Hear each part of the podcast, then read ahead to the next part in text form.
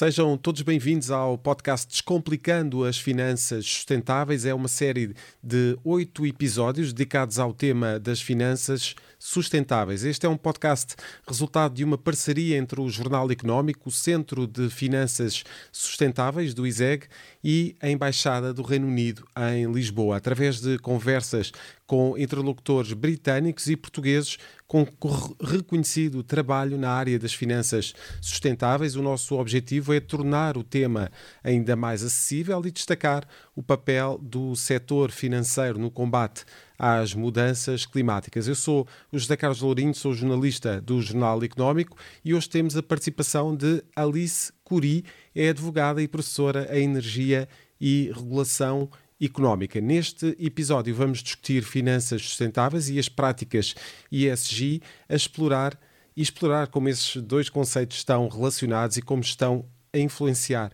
o mercado financeiro. Seja muito bem-vinda, Alice, a esta conversa sobre ESG, um tema tão interessante. Podemos uh, começar por uma pergunta que é simples, mas uh, é importante que seja feita. Uh, perguntar então quais são os uh, fatores ESG e quais são as práticas de governança corporativa sustentável que as empresas podem adotar.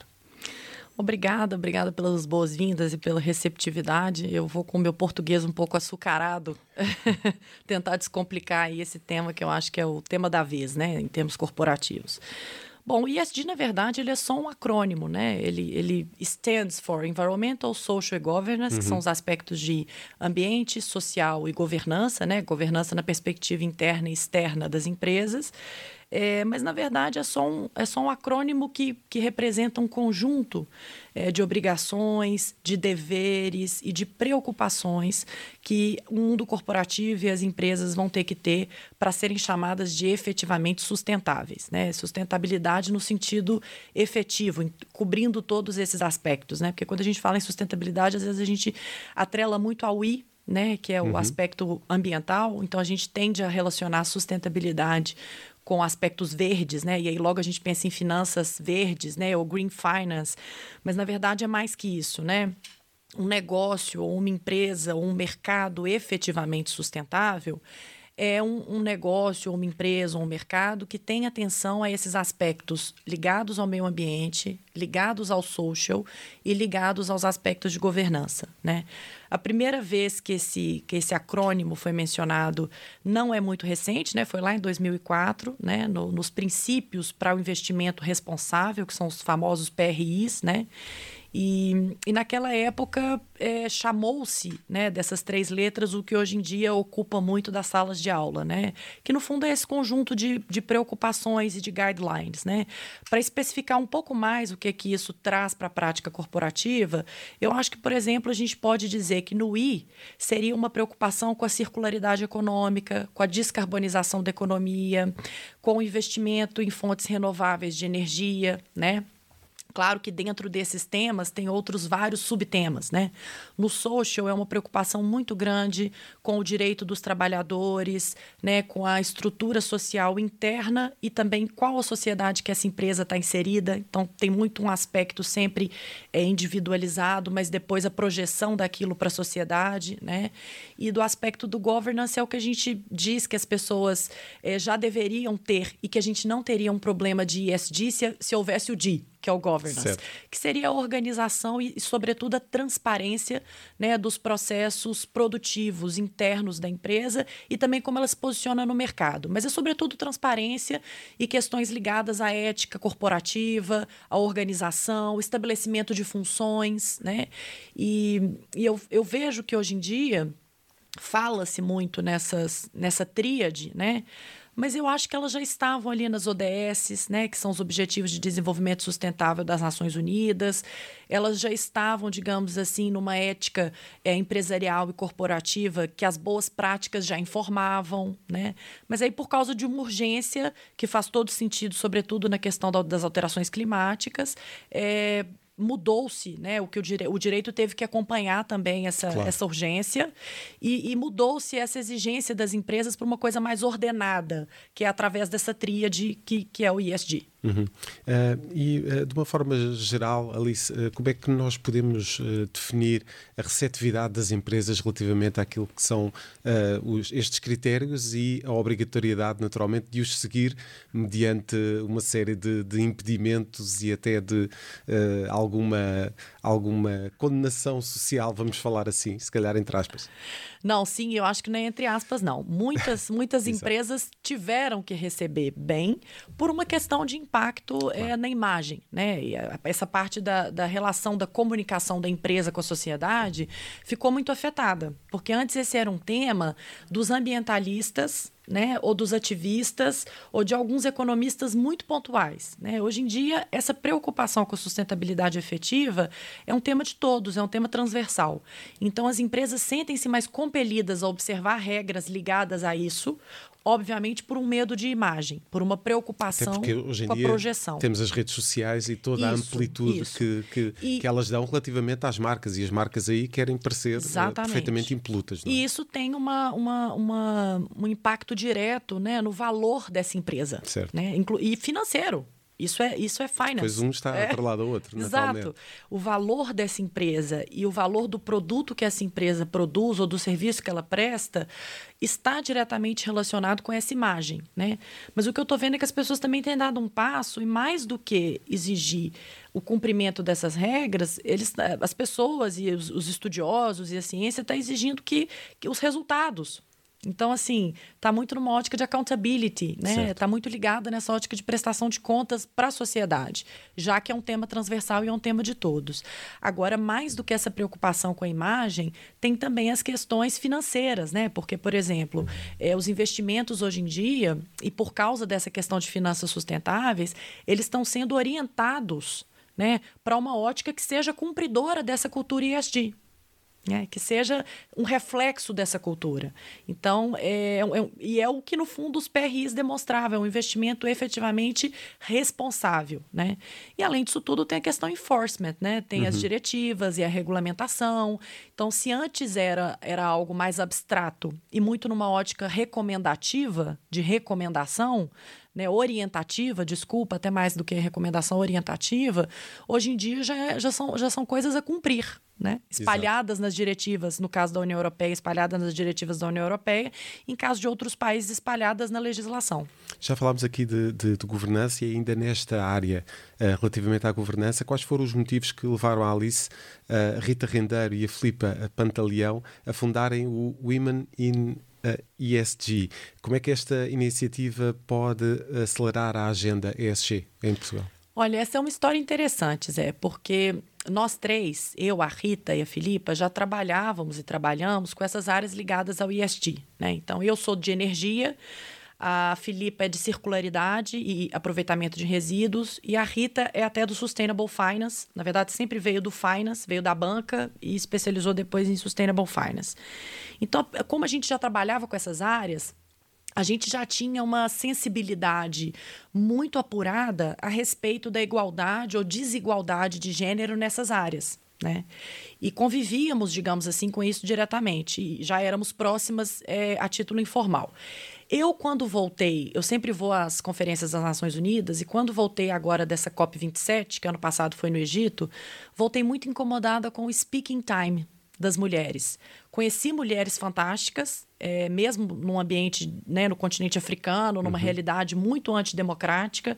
Conheci mulheres fantásticas, conheci é, pessoas que me marcaram, por exemplo, a ministra de Finance da Nigéria, mas vi essas mulheres falando pouco. Na mesa de negociação, sobretudo quando o assunto era dinheiro, e aí, na mesa de negociação, por exemplo, dos, do, do valor do budget né, para loss and damages, ou do budget para financiamento sustentável, em que presidia as sessões o presidente do World Bank, é, as mulheres falavam super pouco. E aí depois eu fui investigar e isso de fato é um dado apurado. E na COP27, que foi uma COP na, na Escócia, muito diferente da COP do Egito, na COP26, desculpa, o dado era que a, o speaking time era de 27%. Então, se naquela COP da Escócia, que eu notadamente percebi uma maior inclusão de gênero, o speaking time já era, era baixo, baixo, eu tô até com medo de quando esse relatório for apurado para Sharm el Sheikh, uhum. porque aquilo realmente vai ser uma coisa. E aí voltei muito incomodada com isso. voltei é, lendo mais sobre igualdade de gênero e desafiei as duas. Falei, ó. E vamos já falar mais desse desafio, é já a seguir na segunda parte deste videocast.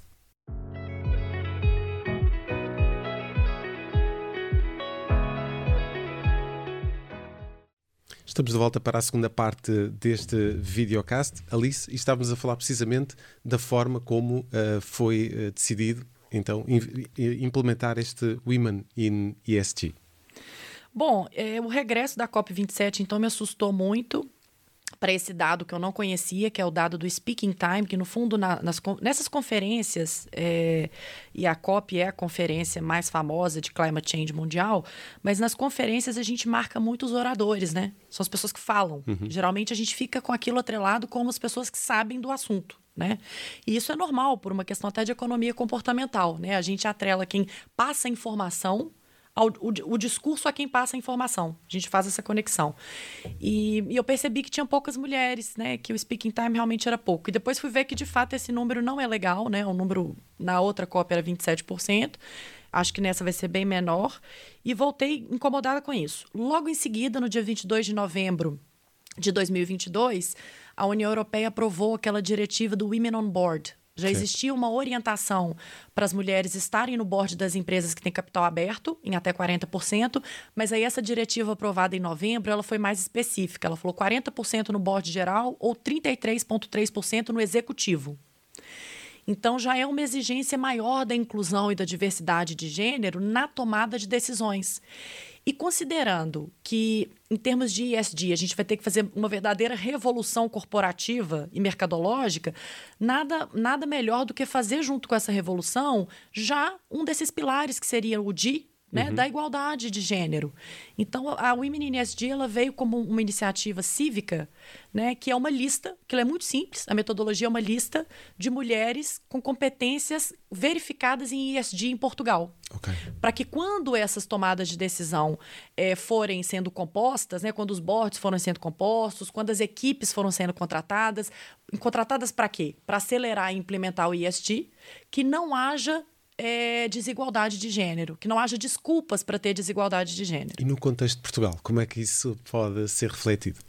Olha, Portugal não anda muito bem. Vamos okay. lá. O AGE, né, que é o European Index of Gender Equality, ele, ele posiciona Portugal na 15ª posição entre os países europeus em termos de igualdade de gênero. Então, a, é, a média europeia é mais ou menos 68%, de igualdade entre homens e mulheres, e Portugal está com 62%. Então, Portugal está abaixo da média europeia. E, e ele está abaixo e muito aquém de países que geralmente ele está próximo em outras questões, como França, é, Espanha, são outros países que estão um pouco melhores que Portugal nesse sentido. Uhum. E, e, o que a gente percebe em Portugal, na verdade, é que as mulheres são detentoras da maior parte é, da formação no ensino superior, né? E elas já estão com grande peso de igualdade no mercado de trabalho, porém elas não ocupam os cargos decisórios e com a mesma é, igualdade de remuneração. E portanto existe todo esse existe caminho, um todo esse caminho para, para é... ser feito. Na sua opinião, Alice, como é que o ESG eh, está relacionado com finanças eh, sustentáveis? Como é que as instituições uh, financeiras estão a responder à crescente demanda por investimentos sustentáveis? Bom, é, todo mercado vai ter que se adaptar a essa cultura ESG. E o mercado financeiro é só mais um dessas pessoas que vai ter que se adaptar com um diferencial. Ele informa e orienta todos os outros mercados porque é o fluxo de dinheiro, né? Então, assim, eu acho que a relação principal é com relação aos riscos e oportunidades que esse, essa, essa visão ESG representa para o mercado financeiro. E, basicamente, isso são dois pilares, né? Um é a reorientação dos fluxos financeiros para o que são considerados investimentos sustentáveis, que são investimentos, digamos assim, que atrelam o crescimento econômico a um atendimento de exigências é, ESG, Environmental, Social and Governance, mas também é uma orientação aos investidores do que, que são consideradas boas práticas corporativas nesses aspectos. Então, uhum. Então, não é só direcionar o fluxo do dinheiro, mas depois a aplicação e a manutenção desse dinheiro de uma forma um pouco mais orientada. E esse é assim. que é o assim. grande desafio, não? É o grande desafio, porque, na verdade, também é, o investidor e os mercados ainda vêm com alguma resiliência a alguns aspectos do ISD tem medo de ser pouco, pouco lucrativo ou de não ter um retorno imediato. Então, essa, essa ponderação de riscos e oportunidades vai ser muito informada por uma área, digamos assim, do ESG, que é o Sustainable Finance, que são os investimentos sustentáveis ou finanças sustentáveis. Uhum. Na, na, sua opinião, Alice, por que é que uh, o ESG uh, tem se tornado um fator relevante no mundo uh, corporativo? Qual é aqui o interesse das empresas em compreender o ESG e já agora em termos de regulamentação, como é que esta está a ser implementada? Se há aqui, de facto, um equilíbrio a razão pela qual o ESG importa hoje em dia no mundo corporativo é por um motivo muito simples. As empresas não estão em Marte, elas estão nesse planeta. elas e, não estão alocadas né, na Via Láctea em qualquer lugar. Portanto, elas, elas, elas estão dentro de um contexto que é um contexto de urgência né, de alterações e medidas climáticas muito grande. Né? Então, é, o ISD vem para endereçar algumas práticas que já deviam ter sido implementadas há algum tempo, mas não foram, e agravaram essa crise climática, energética, negocial que a gente vive hoje em dia. Então, as empresas. É, interessa para o mundo corporativo o ISD por causa de uma série de motivos, sobretudo ambientais de sustentabilidade. Mas hoje em dia também por causa de um cumprimento da legislação, né, da regulamentação. A gente tem os PRIs aí desde 2004 que já eram princípios, né, de, de orientação para os países, já tinha as ODS, né, que eram é, objetivos de desenvolvimento sustentável da ONU, e agora a gente tem regulamentação mesmo, né? Tem o, o, o Green Deal, né, e tem os packages, principalmente da União Europeia, e as diretivas que são muito específicas com relação aos padrões de de transparência, governança, é, ao atendimento com relação à descarbonização, as metas, na verdade, para redução das emissões de carbono e Portanto, tudo muito quantificável, não é? Muito quantificado. Eu e acho essa, que é que é, essa é que é a diferença para os parâmetros exato, que existiam anteriormente. Exato. Eu acho que antes estava muito num contexto de recomendação, orientação, e hoje virou parte de uma ciência que quantifica, que tem indicadores, né? que tem metodologias, que tem taxonomias.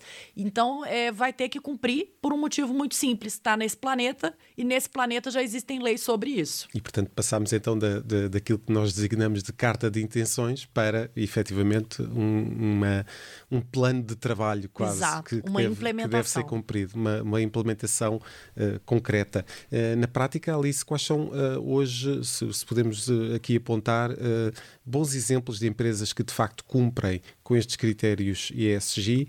Uh, ou que estão uh, no caminho certo, pelo menos? Alguma empresa portuguesa, algum exemplo que possamos ah, trazer para este programa? Olha, com certeza. Portugal, na verdade, tem alguns expoentes que estão à frente aí dessas boas práticas empresariais e o cumprimento da cultura ESG. E o que eu percebo que é transversal nessas empresas, que eu já vou mencionar alguns exemplos, é sempre um departamento ou uma diretoria criada especificamente para o ESG. Por quê? Porque muitas vezes a governança tem que ser transversal na prática da empresa como um todo. Né? Muitas vezes o social já era um departamento e a preocupação com o I também. Mas você precisa de um, de, uma, de um determinado grupo de pessoas dedicado a apurar os dados, estatísticas e ter isso tudo muito bem documentado e organizado, cumprindo o D do governance, né? Até para saber o ponto de situação e onde se quer, se quer ir, onde se precisa ir para atender a regulamentação. Então eu vejo que essas empresas que são exemplos já de, de bons indicadores de ESG, e isso hoje em dia é quantificável é, cientificamente, metodologicamente, elas têm esse departamento, tá? Aqui em Portugal, a gente tem muita proeminência de, de empresas, por exemplo, ligadas ao Grupo Nabeiro, né, da Delta Cafés, o Grupo Sonai, a EDP, eles são grandes exemplos, sabe, dessa prática é, de ESG consolidada. Eu não tenho absolutamente nada com nenhum deles, posso falar uhum. do ponto de vista de dados. Certo. E eles estão, por exemplo, naquela. É, são maior, Alguns deles, desses que eu citei, estão lá naquele medidor de reputação corporativa, que é um índice criado aqui em Portugal muito interessante, apesar de que ele está desatualizado. Ele está para o ano de 2021, ainda falta lançar o ano base 2022, né? Porque ele lança sempre no ano a seguir. E tem também aquele, aquele indicador da Bicorp, que já tem 189 empresas portuguesas com essa certificação, que é, no fundo, uma certificação do cumprimento do, do ISD. E, portanto, temos aqui então estas empresas portuguesas a mostrarem, de certa forma, o caminho. Vamos fazer mais um pequeno intervalo e já a seguir vamos falar de, de como é que as empresas podem apoiar as mulheres na, nos critérios, na implementação dos critérios ESG. É já a seguir.